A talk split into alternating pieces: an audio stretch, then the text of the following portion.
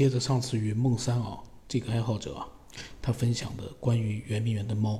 嗯，我觉得这个分享者他对这个他所经历的这些事描述的非常的清楚，前因后果真的很清楚。我看的时候我都觉得，哎呦，就是看到那只三条尾巴的猫，我就觉得真的有一种莫名的一种恐惧感，当然是微微的恐惧感啊。那么他说，他小时候的经历里面呢，唯一跟动物有印象的，就是小时候的一篇课文，名字就叫做《圆明园的猫》，所以他回想起来呢，感觉到百感交集。说起圆明园的猫呢，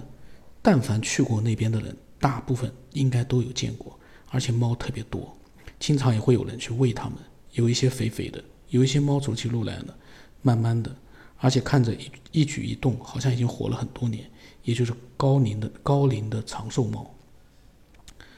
如果说抛开一切的一般的通俗角度不谈，他们从科学没有证实的民间传说或者是玄学角度来分析，万物都有灵性。比如说玉石矿物在地球上存活了上亿年、几十亿年的这些天然物体，它们有记忆的属性以及特有的磁场能量，甚至于一草一木都有它们的时间印记和年轮。那么我们脚下的这片土地，从古到今所经历的一切，也到现在，肯定也形成了他所经历的记忆的体制。他曾经看过李泽厚的《美的历程》这本书，然后这本书描述了有关于中国文化的起源的一些观点和论述。书中提到，中国文化起源于祭祀文化，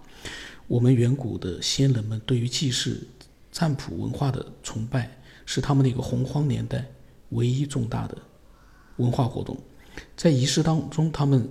大量的使用红色朱砂矿物，以至于现在中国人对红色的基因传承。他们在龟甲上刻字占卜，催生了文字传承发展。就连巫师的巫字，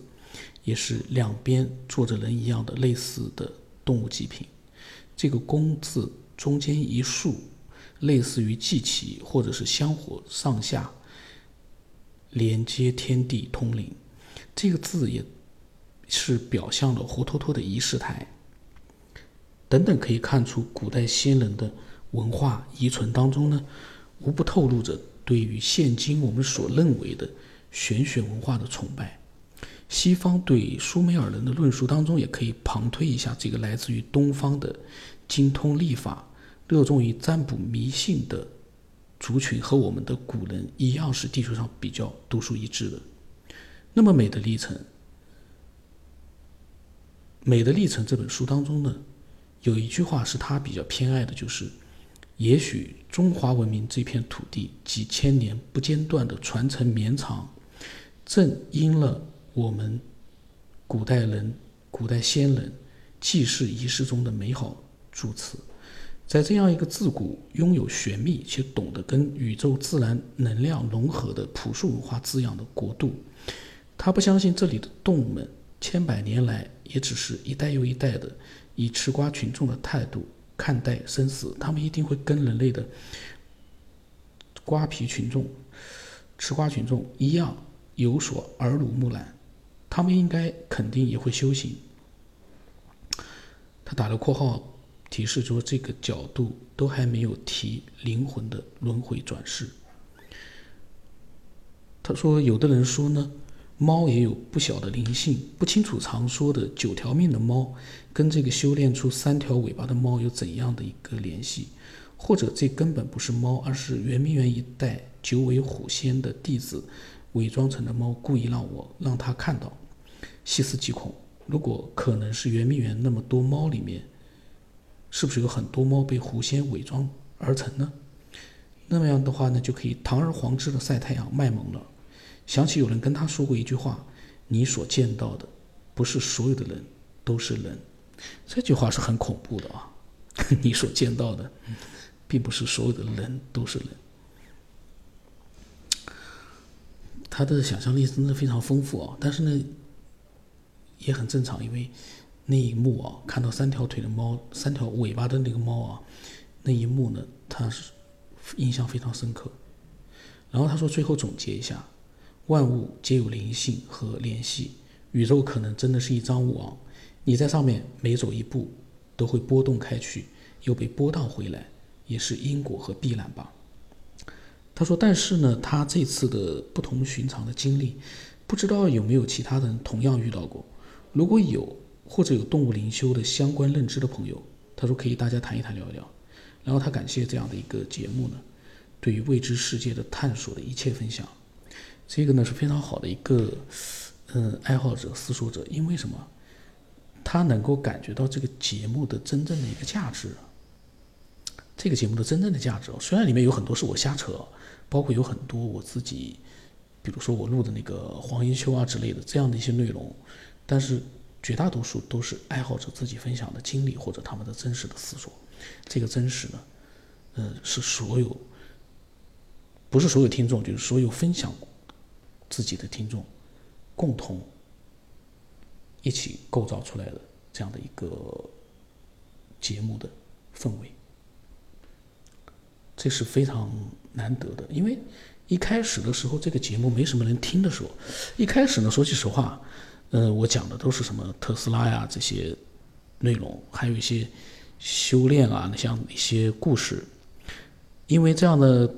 传奇的内容和故事呢，吸引了很多人来分享他们的想法和经历，然后呢，我就觉得这更有意思，因为那些故事，说句实话，网络里面到处都看得到，很多人都在讲。但是，不同的听众他们自己的故事，那可不是每个人都知道的。很多人他们都不愿意把自己所经历的这些事情告诉给别人，因为别人听了之后会觉得这家伙在吹牛，这家伙有点神经错乱，所以他们不愿意告诉别人。但是因为出于对，呃，这个节目的信任，或者出于对我，呃，他们觉得我是值得信信任的，所以他们愿意私下里面通过这种方式告诉我。然后呢，由我呢。把他们的一些经历呢，再录出来，让更多的人去听到。如果有碰到相同经历的一些人的话呢，可能就会得到一些嗯他们想知道的东西。这个呢是就是一直以来，呃，我也最喜欢做的。当然我闲扯，嗯，影响了很多这个节目它所本来所应该具有的这样的一个吸引力和魅力。但是这没办法，因为这也是我的兴趣所在，我必须要闲扯。我不闲扯的话，我不一定能录下来。这么多一千多期的话，嗯，没有一点点自己的乐趣在里面，说句实话，就没有意义了。就对对大家来说是有意义的，听了别人分享，但是对我来说就没意义了，因为我自己不能讲自己的一个想法和闲扯的话呢，这个节目也不是一个商业节目。那么，我录它的目的是啥呢？没有意义了，必须要我自己有兴趣，我自己觉得，嗯，感觉到了一种乐趣。然后呢，所有的人都会因为这样的一个持续的、不断的，呃，往前的一个越来越多的节目，他们也能够听到更多的分享，自己也有可能就有机会。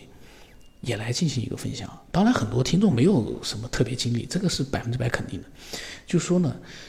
所有的这些分享自己经历的听众啊，相对于没有分享经历的那些正常的听众来说呢，比例极小极小。但是对我们来说，为什么看了觉得很多？因为，因为呢，我们这些节目里面都是他们分享的经历，那你会觉得，哎呀，怎么大家都有这种经历？其实呢，是极少数的一部分人才会有。这点大家一定要明白，不是说很多啊。你打比方，听这个节目的一百万人，但是真正来分享的可能只有一千人、两千人。那么不管怎么样，这里面可能还有一些是错觉、幻觉。真正的经历了，我们所有人都觉得是的，那种神秘灵异的经历的，可能更少，甚至于 残酷一点啊，甚至于说一个都没有。但是呢，听过所有的节目的人会发现，这里面是你总觉得吧，是有一些人是经历过的。但是呢，有的时候我们要说服自己，这还是有点难度的。就是说，我们要百分之百让自己确定这是真实发生的，百分之百的。这个百分之百呢，有点比较难肯难下结，就是说给自己下一个定论，这是百分之百的。但是我们不能，嗯，期待更多的这个。有经历的、有想法的人，呃，把自己的真实的东西分享过来，让更多的人呢知道，然后呢，让更多的人呢参与进来，这个就有价值了。因为我们最终的目的是要通过我们的脑力思索，获得一些我们想知道的答案。